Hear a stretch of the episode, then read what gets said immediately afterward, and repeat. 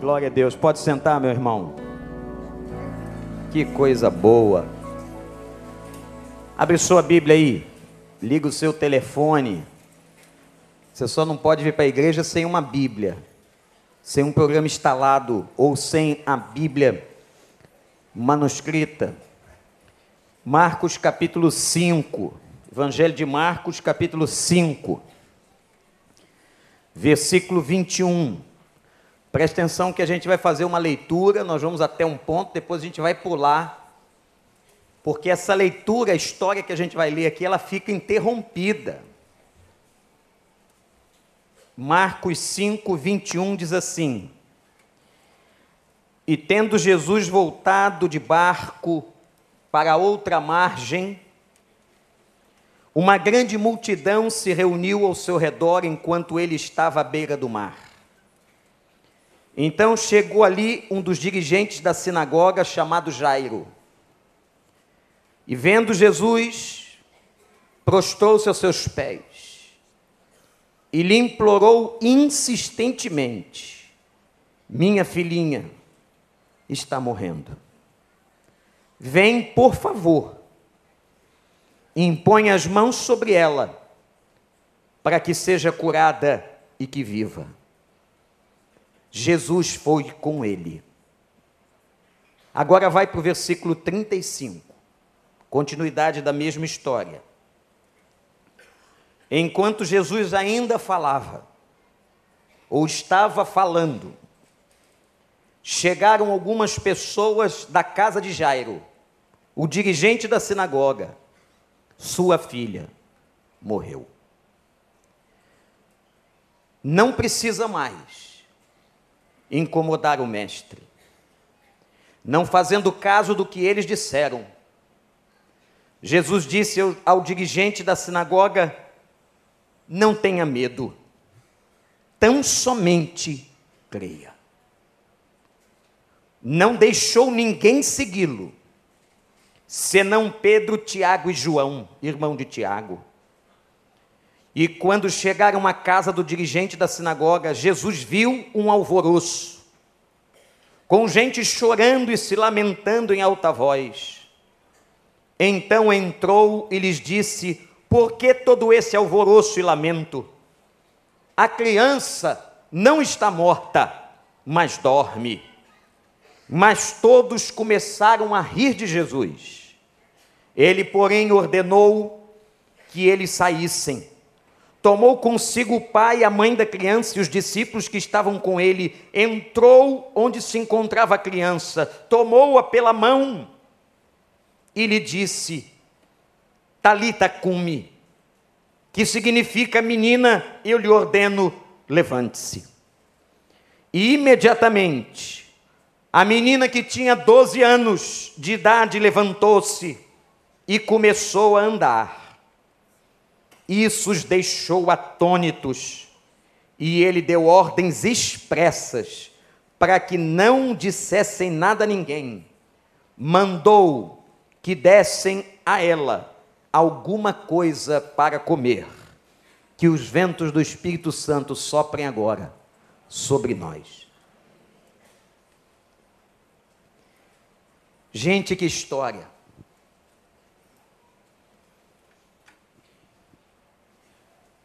Quando eu estava lendo isso aqui, me veio um salmo na cabeça. Me veio aquele salmo que todo mundo conhece. E você vai entender por quê. O salmo diz assim: O Senhor é meu pastor, e nada me faltará. Deitar-me faz em pastos verdejantes, e guia-me mansamente às águas tranquilas. Refrigera minha alma Guia-me pelas veredas da justiça, por amor ao seu nome. E aí diz assim: ainda que eu andasse, ainda que eu andasse, por onde? Pelo vale da sombra da morte. Ainda que eu andasse pelo vale da sombra da morte, a sombra da morte chegou na casa de Jairo. A sombra da morte chegou naquela família. E o que é mais triste, gente? A sombra da morte que chega na casa do chefe da sinagoga chega especificamente sobre uma criança. Se a sombra da morte já é ruim, sobre a vida de qualquer pessoa, imagina a sombra da morte sobre uma criança de 12 anos. Eu não imagino, eu não quero nem pensar. Você que tem filho, que tem uma criança, não quer nem pensar. Aquela criança estava muito doente. E a sombra da morte chegou em cima da casa de Jairo. Através de uma enfermidade. E diz o texto que a menina tinha quantos anos? Quantos anos? Obrigado. Garoto aí prestando atenção. Doze anos. Uma menina que acabara de se tornar pronta para o casamento naquela época. Olha aí. Na cultura israelita, com 12 anos, quando a menina se tornava moça, ela podia casar. E eu disse aqui há pouco que o Guga está pronto para o casamento. E você que não casou, está pronto para o casamento? No outro dia foi brincar com isso, uma moça disse assim, pastor, está ruim é de encontrar.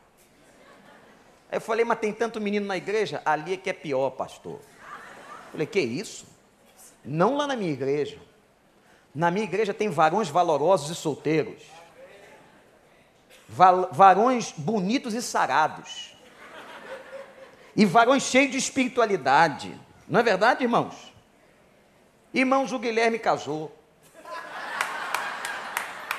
O Daniel Camaforte casou. Só quem não casa é o Tuta. Tuta diante da congregação. Tu tem no máximo 50 anos para casar. Que tu já está uns 30 anos pronto para o casamento, a menina com 12, Tuta. Quantos anos tu tem, Tita? Hã? Muita gente querendo saber. Ele disse tem anos. E aí, doutora Valéria, tem jeito? Tem, a senhora também está viúva, né? Aí, uma viúva enxuta, bonita. Olha aí, doutor. Não, não dá para casar? Os irmãos é casado, mas pode ter um amigo, dentista. Meu dentista está ali.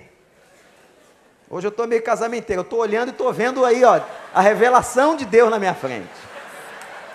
Né, pastor Tiago? Deus revela, Deus mostra. Não precisa sonho, não precisa aparecer nuvem, é só olhar e tu vê o solteiro aí, ó. Doze anos, a menina pronta veio à sombra da morte na casa de Jairo. Tristeza. E é interessante, sabe por que o texto foi interrompido? Há uma coisa aqui que a gente não entende direito por causa da hemorragia de uma mulher que estava sofrendo 12 anos. Que interessante. Uma mulher sofrendo um fluxo de 12 anos que não curava, e uma menina de 12 anos que a sombra da morte chegou sobre a casa dela. Eu não sei se a gente coloca, consegue saber agora, porque a vida é assim, quase ninguém hoje mais lê jornal de papel nem a Folha, o Jornal do Brasil acabou, nem o Globo em papel, mas a gente entra nos eletrônicos. Dá para a gente ver aí como é que está a notícia agora de noite? Olha aí, esse é o Globo.com. 8 e 2. Cuidado só com o lado direito, que é só mulher pelada. Bota mais para a esquerda.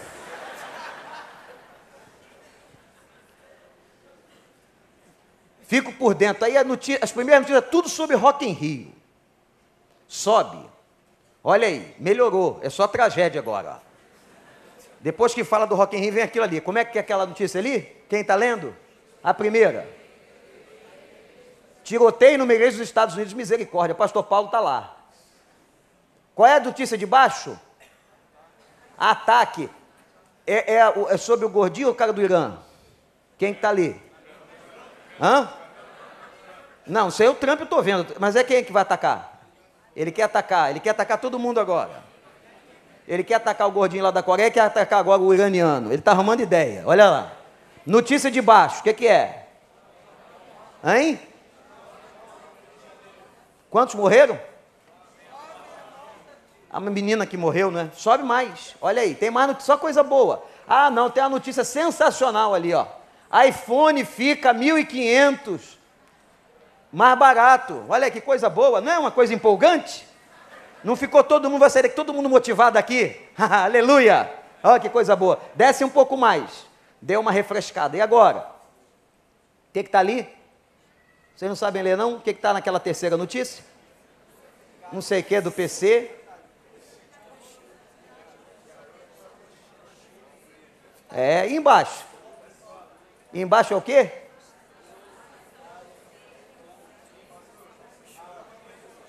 É só tragédia. Não tem, olha aí. Capital inicial abre o palco mundo. Assista o show. Isso é o mundo que a gente vive. O mundo está debaixo da sombra da morte. A cidade está debaixo da sombra da morte. Porque aconteceu de fato essa semana foi que aqueles irmãos nossos lá da Rocinha ficaram de joelhos pedindo misericórdia a Deus. Foi que mil homens das Forças Armadas rodearam aquela que é chamada a maior favela do Brasil. Mas aí aconteceu o tiroteio lá em Jardim Botânico. E o cara pegou um, um taxista e levou ele refém até a entrada da Rocinha. Aí, ao mesmo tempo, na cidade de Deus, aqui pertinho da gente, um outro tiroteio. E aí, num outro lugar da cidade. E aí, num outro lugar. Alguém estuprou uma criança. Aí você diz assim: não, eu vou sair das notícias do Brasil, porque o Brasil é terrível. Eu vou ver como é que está a América Central. Vai ter um furacão. Um não, tinham três. Mal acabou de devastar um lugar, chegou outro. E só chega gente com o nome da Bíblia. Maria, nome de santa.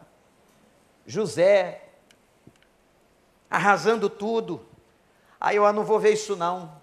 Eu vou ver aqui o México. Como é que está o México? Eu não preciso dizer. O desespero das pessoas. Havia uma sombra da morte na casa de Jairo, mas havia uma sombra da morte no México. Mais de 250 pessoas morreram. Você sabe o que é morrer esmagado? E aqueles bombeiros tentando tirar aquelas crianças dos escombros de uma escola que tinha mais de 400 crianças. Aí você diz assim: não, eu vou lá para o outro lado do mundo. Mas essa semana deu um terremoto na Nova Zelândia, lá na Oceania. E aí você diz: não, eu vou subir um pouco mais, e vou chegar na Rússia. E um cara prontinho entrar em conflito. E se você descer um pouco mais, a situação do Oriente Médio e uma China falando para os Estados Unidos: olha lá, fica quieto. E um presidente americano dizendo que vai exterminar um país. O problema é que a Coreia do Norte está a 70 quilômetros apenas da capital Seul. E do lado de lá tem parentes que nunca mais puderam entrar do lado de cá. a sombra da morte não está sobre a casa de Jairo. A sombra da morte está sobre nós. E se você olhar para isso, e se eu não mostrar a você uma palavra de esperança agora, você sai daqui em depressão. Talvez mais do que você já está triste que quando chegar em casa, a primeira coisa que muita gente vai fazer é ligar no Fantástico. Ou em qualquer canal. E em qualquer canal, até os canais a cabo, vão mostrar para você tragédia e sofrimento. Mas essa história da casa do chefe da sinagoga ensina para gente. O que, que ensina para gente, pastor? A primeira coisa que Jairo fez. A primeira coisa que eu tenho que fazer, que você tem que fazer quando a sombra da morte chegar. Ele correu. Eu vou repetir, ele correu em busca de um milagre. E diz o texto, versículo 22 e 23 do texto que a gente leu, diz assim: E quando ele viu Jesus, ele prostrou-se e implorou. Como eu disse pela manhã, se vulnerabiliza. E diz a Jesus: A minha filha, a minha filhinha está morrendo. Vem rápido e coloque a sua mão sobre ela. Tem um negócio aqui que me impressiona nessa história. Não sei se você percebeu, pastores irmãos, quem era Jairo? Jairo era um homem conhecido na cidade. Porque Jairo era chefe da sinagoga. Sabe o que significa isso? Ele era líder. Líder dos judeus. Ele era líder religioso. Ele conhecia a lei, ele conhecia a Torá. Ele era do time que estava esperando o Messias, mas ele não, não pensava como os seus pares da sinagoga. Sabe por quê? O Jairo que estava ali, que era chefe da sinagoga dos judeus, lá no fundo do coração, lendo a lei e a Torá, em algum momento ele desconfiou. Quem sabe esse tal de Jesus de Nazaré não é o Cristo? Talvez ainda não tivesse autoridade para pregar, mas ele lá no fundo do coração tinha alguma crença sobre Jesus. Esse chefe da sinagoga, agora vai comprovar o que eu estou dizendo. Porque um chefe de sinagoga não vai se ajoelhar e se dobrar na frente de qualquer um. Um chefe da sinagoga só vai se dobrar e se ajoelhar porque entendeu que havia diante dele uma autoridade divina, e ele já entendera, pelo que ouviu e viu e sabia, que Jesus era o Filho do Deus Altíssimo. Aleluia. É como o judeu que vai vir aqui domingo que vem de manhã. O doutor Yehuda Rockman, rabino, que conhece a lei, professor da Universidade Hebraica de Jerusalém, mas um dia teve um encontro com Cristo e hoje ele anda pelo mundo inteiro dizendo assim: Eu sou judeu, mas Jesus Cristo é o meu Senhor. Louvado seja o nome de Deus. Você pode dar um aplauso para o nome do Senhor. O chefe da sinagoga se ajoelhou, se prostrou e clamou. E o que me impressiona, irmãos, é a renúncia. A renúncia de uma posição, a renúncia de uma convicção teológica, a renúncia de uma religião.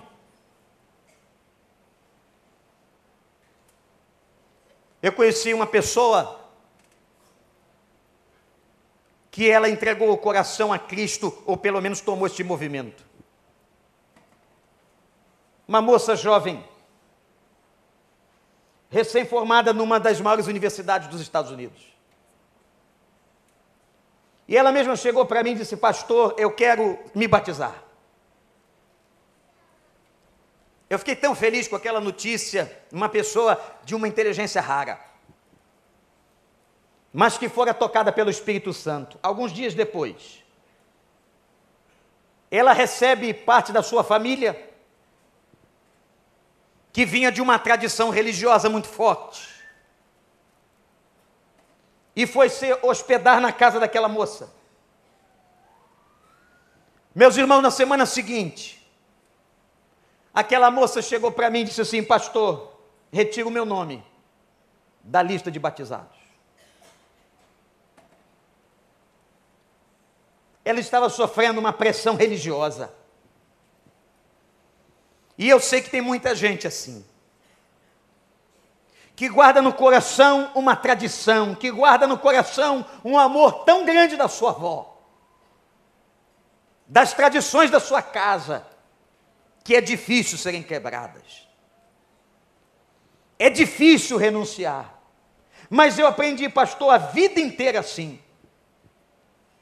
Eu aprendi o tempo todo assim. Eu vi minha avó, minha mãe, meus familiares fazendo assim. Tem um encontro com Cristo e entra na crise.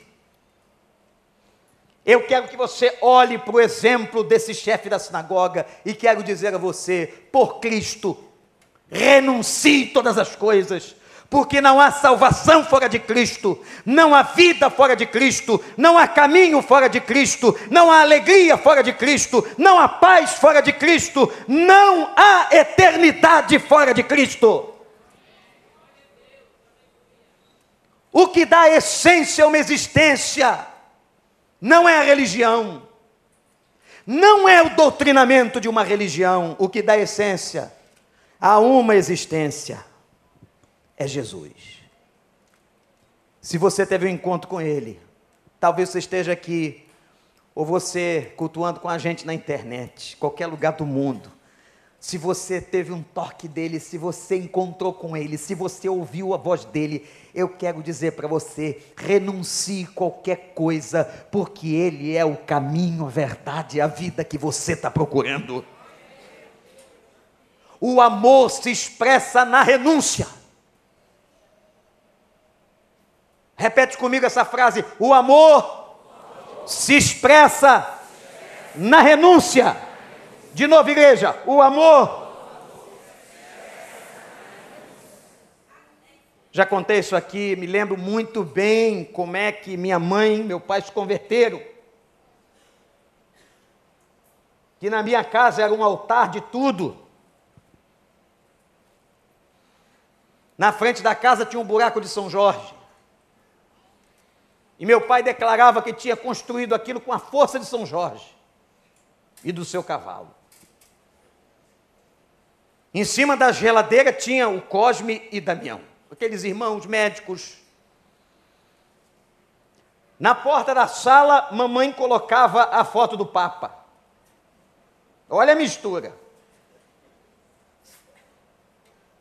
Às vezes não era mal, não, é só para proteger, um dente de alho atrás da porta. Um trevo no livro. Olha aqui, se eu abrir alguma Bíblia aqui, corre o risco, pastor, de eu encontrar um trevo que dá sorte. E o cara ainda diz, pastor, estou tentando a sorte na loteria. Um dia eles foram, aceitaram a Cristo. E eu fiquei totalmente desconfiado, porque a minha fé é muito pequena. Eu falei, caramba, aquele sonho de ver um pai e uma mãe convertidos. Mas um dia, foi o dia da renúncia. Quando mamãe chamou, tinha colocado aqueles troços todos numa bolsa e disse: Meu filho, dá fim nisso, porque eu agora só sirvo a Jesus. O amor leva a gente para renúncia. Quem não sabe renunciar não ama. Não adianta esse papinho dizer que eu amo a Cristo, eu amo a Cristo, eu confio em Deus, mas não renuncia suas teologias, seus patuais, suas crenças, como fez Jairo, que se ajoelhou na frente do Senhor e disse: Vem, Senhor. Vem, Senhor. porque a minha filhinha está doente. O que, que Jairo pensou? Ele vai sair correndo, porque ele já curou tanta gente, ele vai agora me acompanhar. Só que Jesus tinha outra agenda. Sabe qual era a agenda? Era curar aquela mulher de hemorragia de 12 anos. Por isso que a gente pulou o texto, porque entre um pedaço e o outro, tem a história da mulher hemorrágica. E meus irmãos, esse tempo foi suficiente. Esse tempo, que interessante, que lindo é a Bíblia. Que lindo estudar a Bíblia. Por que, que essa história está no meio da outra? Era um teste no coração de Jairo. Era um teste do chefe para o chefe da sinagoga. Porque agora Jesus se demora aí, a menina doente, a sombra da morte sobre ela. E do outro lado vem os mensageiros da morte. Sabe aquela turma gente boa? Que chega perto de você, te desanima, te entristece. Você está tentando isso, vai dar certo não, sai dessa. Esse negócio de Deus. E olha para o versículo 35. Parece que os caras estão babando de alegria, dizendo o seguinte: Sua filha morreu. Olha só. Não parece no texto que é uma notícia de tristeza, de lamento, mas parece que é júbilo. E eles ainda complementam a história dizendo assim: sua filha morreu, não incomode mais o mestre. Que gente falsa. E Jesus está chegando, depois de ter passado na casa da vizinha hemorrágica e curado o problema dela. Ele está chegando e ele escuta. Olha só, presta atenção, olha para mim. Jesus está sempre escutando, hein? Jesus está escutando as lamúrias, as mentiras, os desânimos transmitidos. Aí Jesus vai lá no ouvido de Jairo, o chefe da sinagoga que se humilhou, porque é isso que quebranta o coração de Deus. É um coração quebrantado, é um espírito humilde. Aquele homem que, apesar de ser chefe da sinagoga, estava ali. Aí Jesus diz para ele assim: não tenha medo, creia. O vale da sombra da morte está sobre tua casa. Olha para o pastor aqui. Olha para o meu rosto. Tem um vale, tem uma nuvem de sombra da morte sobre tua vida. Sobre o teu casamento, sobre os teus filhos, sobre a tua história. Eu quero dizer para você, na autoridade desta palavra, como profeta em nome de Deus, o que o Senhor mandou dizer a você nessa noite e colocou no meu coração foi o seguinte: a te dizer, não tenha medo, creia. Não tenha medo, creia. Não tenha medo, creia. Porque eu sei do que você está passando, eu sei tuas lágrimas. Não fica escutando essa turma, não. Agora você está diante de duas vozes como Jairo ficou. Que voz que ele vai ouvir? Vamos lá, minha gente, que voz que ele vai ouvir? A voz da galera, da massa, que está dizendo assim: não tem jeito, o Rio de Janeiro vai acabar, o mundo vai explodir. E tem uma outra voz solitária, mas poderosa, dizendo assim para você: não tenha medo, creia. Não tenha medo, creia. Está vendo esse exército aí da Rocinha? Está vendo isso acontecer? Está vendo a tragédia na Coreia? Está vendo o problema lá na Nova Zelândia? Está vendo o terremoto no México? Está tudo acabando? Está vendo a nuvem negra sobre o mundo? A sombra da morte? Olha para cá, escuta o que eu vou dizer. Não tenha medo, creia. Creia. Que voz você está ouvindo? Se você disser, tá assim, pastor, dizer, dizer para mim assim, pastor, estou ouvindo a voz da galera. Tu está perdido. Sabe por que, que você está perdido? Porque a galera não crê em Deus. Sabe por que, você está perdido? Porque a galera não tem esperança de vida eterna. Porque a galera não tem um encontro com Cristo. Porque a galera não teve uma experiência. Porque a galera está vivendo por aí aprovando aquilo que Deus desaprova. Porque a galera, inclusive, está indo para a mídia anunciar aquilo que Deus condena.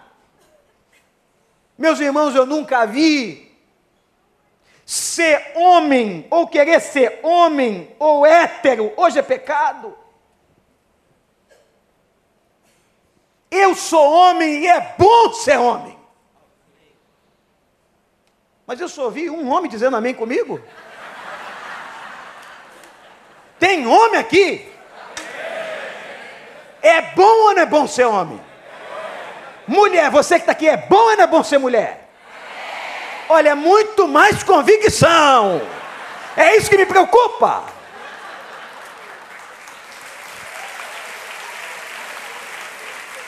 Eu sou homem, sou hétero. E você, homem? Você é o quê? Vocês têm que dar um amém melhor, meus irmãos. Vocês têm que entrar no espírito que o pastor está aqui com toda a motivação e energia espiritual e você está aí, é, não sei, é, é, é, será que eu estou certo? Tu é macho ou não é? Deus fez macho e fêmea. O ser macho não é ser machista, mas ser macho é ser macho, ser fêmea é ser fêmea. Não tem esse negócio, não. Tem biologia, tem psicologia, tem genética que define o que é ser macho e o que é ser fêmea. É. Não entra no papo da galera. Olha, estão dizendo por aí, você talvez acredite. Olha, ser homem, ser mulher depende. Você pode nascer com isso aí, mas ser outra coisa. Você pode escolher, escolher. Deus escolheu os teus hormônios, Deus escolheu tua genitália, Deus escolheu se tu ia ter pelo ou não, ia ser careca. Deus escolheu você e fez você, teceu você no ventre. E começa a Bíblia dizendo assim: E criou o Senhor macho e fêmea. Quem é macho aqui? Quem é macho aqui fica de pé. agora é hora de assumir. Nós vamos fazer uma passeata só de macho. Continua que não estou vendo muita convicção, nem estou vendo o irmão pouco entusiasmado. Conheço o irmão desde a minha adolescência. Mais entusiasmo, irmão.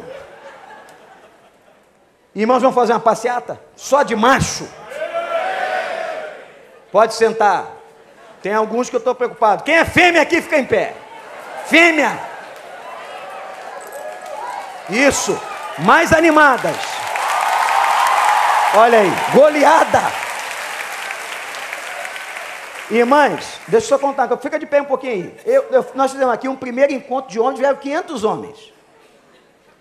Que encontro frio. Tudo sentado aqui, não falam nada. Eu disse para eles assim: eu duvido que encontro de mulher é assim. Nesse encontro de é todo mundo, vocês falam umas com as outras, parabéns. Vocês falam ao mesmo tempo, se entendem. Vocês conversam um monte de assunto diferente ao mesmo tempo. Uma está falando de almoço, outra está falando de tragédia, mas parabéns por esse lado do cérebro que vocês exploram. E eu tenho certeza que cada fêmea que está aqui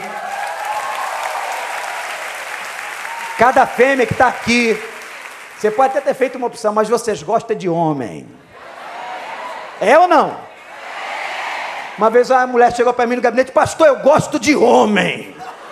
E ela está fazendo uma queixa do marido. Eu falei, o que, irmã? Eu gosto de homem. Falei, você já falou isso para ele? Pastor, já falei várias vezes. E ele? E ele continua sentado no sofá. Podem sentar aí. Tem duas vozes. Olha para mim. Não vai brigar com o marido agora não. Peraí, peraí. Já está querendo meter a mão no marido. Peraí. Porque ser macho não é ser machista. Ser feminino não é ser feminista. Tem duas vozes. A quem você vai ouvir? Tem a voz das carpideiras dizendo o seguinte: Ah, Jairo, não incomoda mais não. a voz do diabo, dizendo para você olhar para o teu corpo e duvidar do que você é. Mas tem uma voz que, apesar do tiroteio da Rocinha, da corrupção do país, do terremoto do México, da crise americana, da Coreia do Norte e agora do Irã, que está dizendo assim: não tenha medo, creia. Creia que eu estou no controle, creia que eu sou o Senhor, creia que eu cuido da sua vida, creia porque eu sou aquele que era, aquele que é e aquele que há de ser para sempre. Interessante que Jesus chegou, verso 37, na casa do Jairo. Aí, meus irmãos, quando Jesus chegou lá, o que aconteceu? Quem tomou a liderança? A Bíblia diz: isso não é demérito, isso é Bíblia, é teologia, é doutrina. Que o cabeça da igreja é Cristo, mas o cabeça do lar é o homem. Estou certo, pastor Clóvis? Ou estou falando heresia?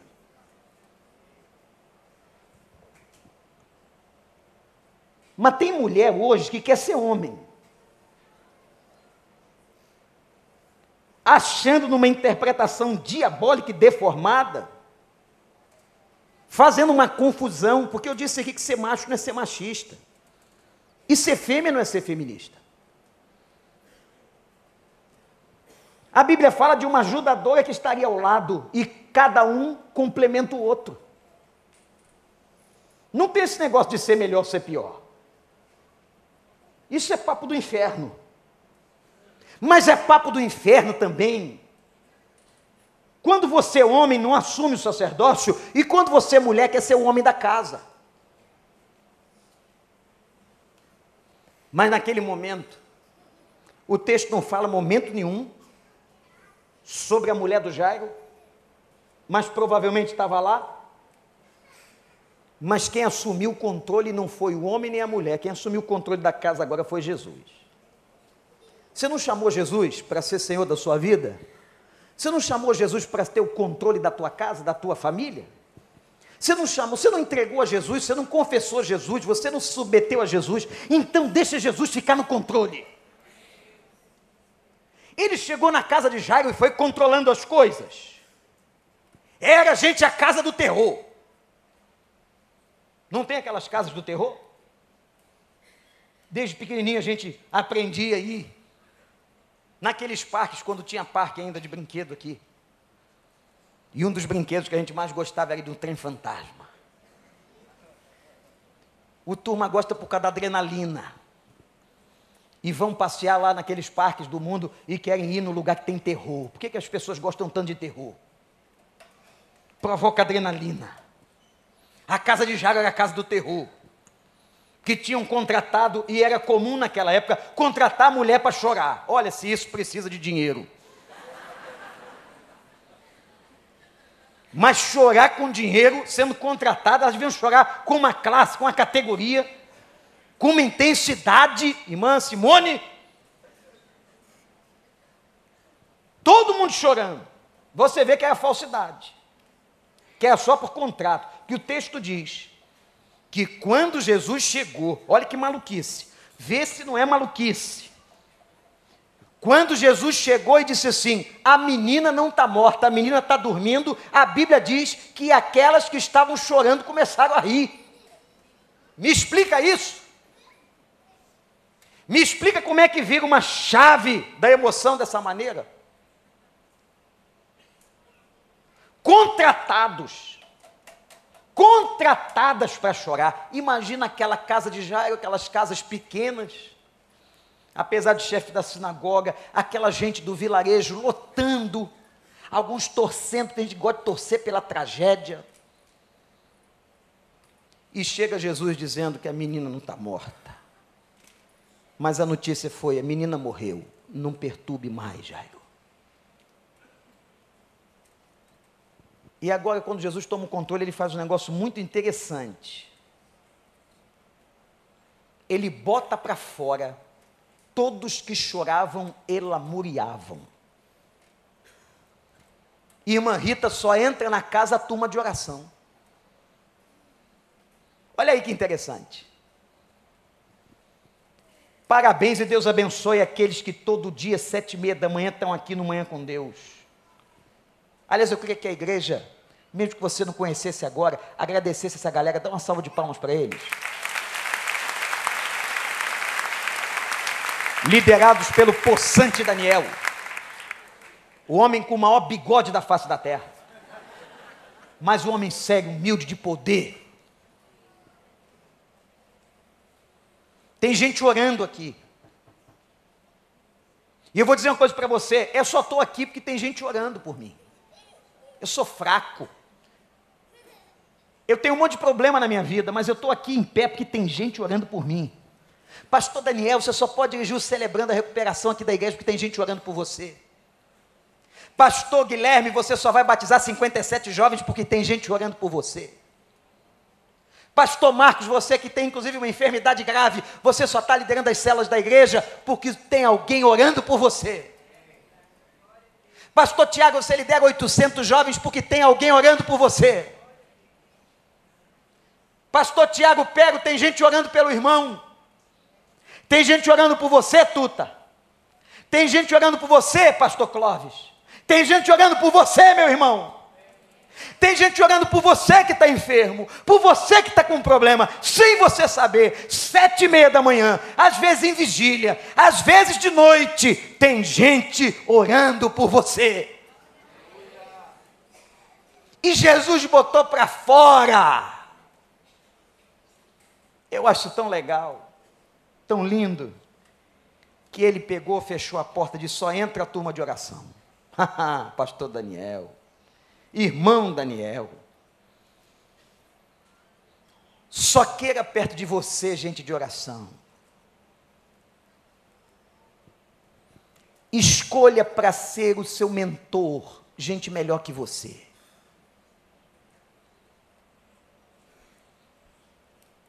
E essa turma aqui é a turma das carpideiras, ateus, só se aproxima deles para pregar o Evangelho, para testemunhar. Se for emprestar tua amizade, empresta com o mesmo objetivo. Mas que você ande com gente de oração. Que você ande com gente que edifique. Eu não sei com quem você anda. E se a gente fica andando com gente eu não estou falando de gente que anda na igreja, não, hein? Eu vou repetir. Eu não estou falando com gente que anda na igreja. Porque tem muita gente que anda na igreja que tem língua do diabo. Que está pronto, ó, para fazer o que fizeram com Jairo. Para desanimar o outro, para criticar, para pisar. Eu quero estimular você a que ande com gente de oração. Que coisa boa quando alguém, pastor Marcos, abre a sua casa para receber uma célula. Aliás, a Bíblia diz que essa casa será abençoada, porque é casa de paz. É casa de paz. E na tua casa, acontecer uma reunião semanal onde as pessoas estão orando. Teve pessoas dessa igreja que testemunharam. Um casal que aqui se converteu. Um homem que tinha uma fazenda e disse, pastor, eu preciso que alguém de oração vá lá na minha fazenda. Eu quero consagrar aquela terra, porque eu sei que aquela terra foi consagrada para o inferno. E eu quero gente comigo. Eu podia fazer sozinho essa oração, mas eu quero gente e foi gente lá. E quando aquele time de oração, acredite se quiser, entrou no quarto do casal, levantaram as mãos e começaram a consagrar ao Senhor aquela terra. O colchão da cama que o casal dormia pegou fogo sozinho. Combustão, sem que ninguém tenha ateado gasolina, álcool ou acendido fósforo. Continuaram consagrando a terra. E uma irmã colocou a mão na terra e começou a cavar com a mão. E tinha um trabalho lá embaixo de feitiçaria. Não brinca com Deus, não. Não brinca com as coisas espirituais, não. Consagra a tua vida e tudo que você tem ao Senhor. Jesus entrou na casa, fechou a porta, botou para fora aquela turma ruim e começou a orar. E liberou. E liberou uma palavra. Em aramaico. Um dos únicos momentos no Novo Testamento que está sendo tocado em aramaico, falado em aramaico. E ele diz: Talita cume, menina, levanta. E a palavra de Jesus, a palavra desse Deus, até quem está morto volta a viver. Quem está na sepultura sai. Jesus não tocou nem na pedra do túmulo de Lázaro, ele só deu a ordem, a multidão no cemitério vendo. E ele disse: Lázaro, sai para fora. E saiu o defunto agora vivo, cheio de atadura. Meus irmãos, Talita cume. Por que você está chorando em casa? Por que, que não entrega o controle da tua casa a Jesus? E pede a Ele que libere uma palavra para você, porque até aquilo que está morto vai reviver leva a turma de oração com você. Creia no milagre. Porque a Bíblia diz que aquela gente que tinha debochado, rindo, ficou extasiada. Sabem por quê, irmãos? Porque eles não acreditavam. Tem gente que está na igreja, mas não acredita em milagre. Tem gente que até ora, mas não acredita em milagre. Tem gente que tem até Bíblia na estante, no Salmo 91 aberta na sala, mas não acredita em milagre. Eu quero convidar você a que creia que o Deus que fez milagres, Ele está aqui e continua fazendo. Ele continua liberando palavras de vitória. E quem sabe ele vai ressuscitar essa noite o que pode estar morto na tua vida. Ele entrou na casa de Jairo, tomou o controle, fechou a porta, colocou aquela gente que não crê para fora e disse: Talita cume, menina levanta. Ela se levantou e ele diz: Agora dê comida para ela, porque ela está viva.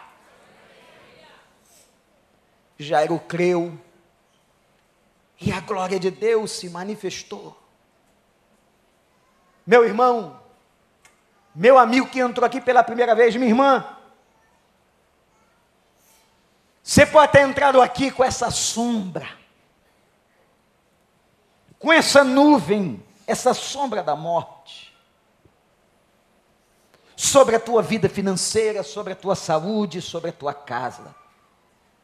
Mas eu creio que você pode sair daqui totalmente diferente. Porque o vento do Espírito e a palavra de Deus está dizendo para você assim: ó, olha para mim, não tenha medo, somente creia. porque eu vou liberar uma palavra. Eu vou liberar uma palavra que restitui a vida e traz vida de volta. Louvado seja o nome do Senhor. Levanta. Você que entrou caído nesse lugar, com medo, com a sombra da morte na tua cabeça, levanta. E diz o texto que a menina de 12 anos se levantou. Feche seus olhos. Baixe sua cabeça e ore. Eu quero falar com você que está aqui dentro. Você que está aí na internet, você que veio à casa de oração, Você que entrou aqui pesado, que entrou aqui com uma nuvem. E com a sombra da morte. Posada sobre a tua cabeça. Só está você e Deus aí, você só está ouvindo a minha voz, mas agora de olhos fechados, concentrando-se nele. Deus está falando com você, usando a minha voz. Você entrou aqui e tem sombra da morte sobre a tua vida. Você que sabe tanta coisa, tem uma herança religiosa da tua família, mas você entrou aqui com essa sombra. Talvez um diagnóstico, tanta gente ruim dizendo coisa ruim, desanimado, deprimido, com síndrome do pânico, entrou aqui fragilizado, tem chorado como Jairo, porque a sombra da morte estava na casa dele. Eu queria que você se humilhasse agora, dizendo: Senhor, e que você dissesse ao Senhor: Senhor, eu me humilho na tua presença. Tem pedido aí? Tem? Quem puder ficar de joelhos, fica. Se você não puder, não tem problema não. Deus conhece você. Sabe aquela dor? Sabe aquele machucado da sombra da morte? Porque a sombra da morte machuca. A sombra da morte fere as emoções. A sombra da morte, ela está destruindo você. Então, agora de joelhos, ou você sentado que não pode ser ajoelhado, diz para ele: Meu pai, eu quero fazer como Jairo. Eu me humilho na tua presença. Eu deixo as minhas tradições, eu deixo os meus conhecimentos teológicos. Quem sabe até a tradição que você herdou da tua família. E eu quero confessar ao Senhor que eu quero fazer como o Senhor aquilo que Jairo fez. Eu quero não ter medo, eu quero crer. Eu quero abrir a porta do coração, da casa para que o Senhor me ajude. E para que o Senhor dissipe, dissipe essa sombra da morte. Em nome de Jesus. Você que está de joelho ou sentado, eu quero orar por você agora. Se existe alguma coisa na sua vida, mas Deus falou com você aqui hoje, dizendo: Filho, filha, eu criei você, eu quero te curar, eu quero te restaurar, eu quero restituir vida. E eu quero orar especificamente por você que tem sentido machucado, deprimido, longe. Eu vou pedir que agora você saia da posição de ajoelhado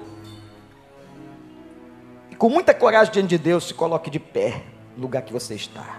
Somente aquela pessoa que Deus está tocando e que você tem alguma coisa que gostaria que Ele curasse. Graças a Deus. Ah, como é difícil. Como é difícil confessar. Como é difícil quebrantar. Nós vamos adorar o Senhor. Que grande é a Sua presença nesse lugar. E eu quero fazer um outro convite, depois que você se ajoelhou, ficou em pé. Quem quiser, você que não pertence a essa igreja, você que está visitando, ou quem sabe você que tem vindo aqui, ou já está aqui há muito tempo. Todos nós agora vamos estar em pé. Eu quero orar especificamente pela tua vida e pela tua casa. Se o Espírito Santo nessa palavra falou com você, vem aqui no altar, que nós vamos impor as mãos sobre você e orar. Pode sair do seu lugar. Vem bem para cá, bem para o centro, para que outros possam vir. Adoremos. Você que veio, canta. Olha aí. Sabes tudo que eu preciso. Sabe. Mesmo de falar. Ah, ele sabe tudo. Me amas, amor é bem maior do que eu possa imaginar. Não quero ser só apenas o teu servo. Quero Isso. Tem gente quebrantada, graças a Deus. amor. Se derrama, pode chorar. Se derrama na presença dele. um filho que te ama. É o teu Criador. Tudo Pastores, passeiem aqui no meio. Passeia. Esposas que quiserem podem passear também. Nos teus braços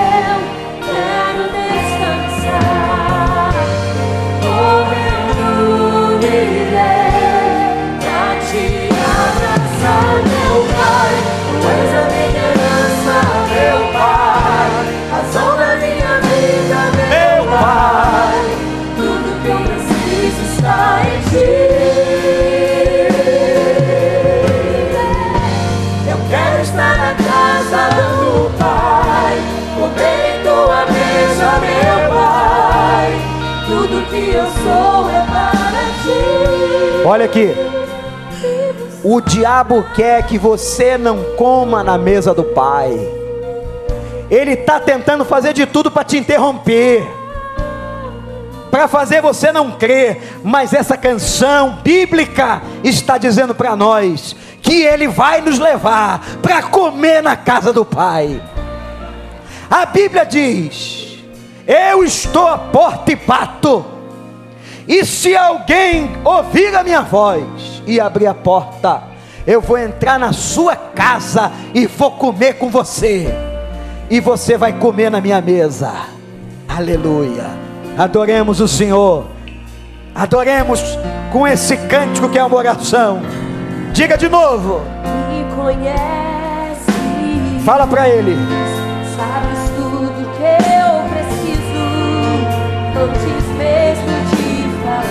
Ele sabe. Ele sabe. Me amas, teu amor é bem maior do que eu possa imaginar. Não quero ser só apenas um servo. Quero atrair Eu olhar. Ele demora, mas vem. Venho a ti como um filho que te ama. Tudo que eu quero Está. é Levanta a mão, igreja. Levanta a mão, igreja. Nos teus braços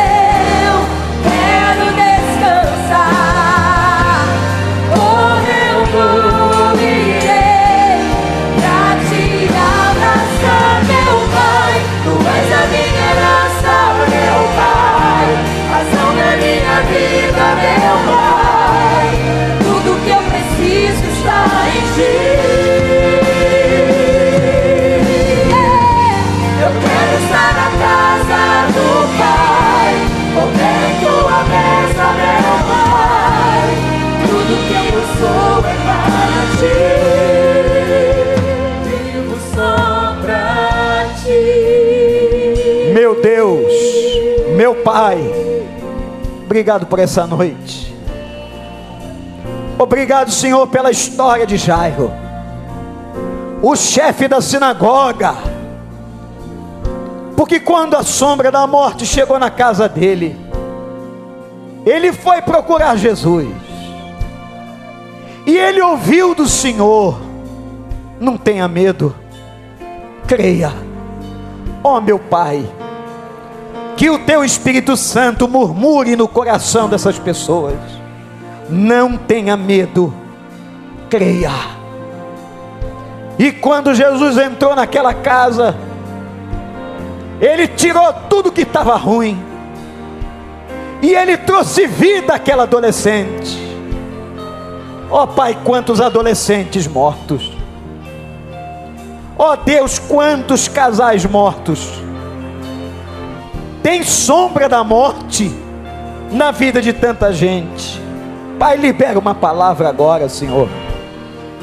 Libera uma palavra tua. E que o teu espírito declare para cada uma dessas pessoas: levanta, levanta, porque eu estou trazendo vida de novo. Levanta, Deus faz uma obra, restitui, pisa a obra de Satanás na vida deles, abençoa, nós o entregamos no teu altar, em nome de Jesus, em nome de Jesus, amém.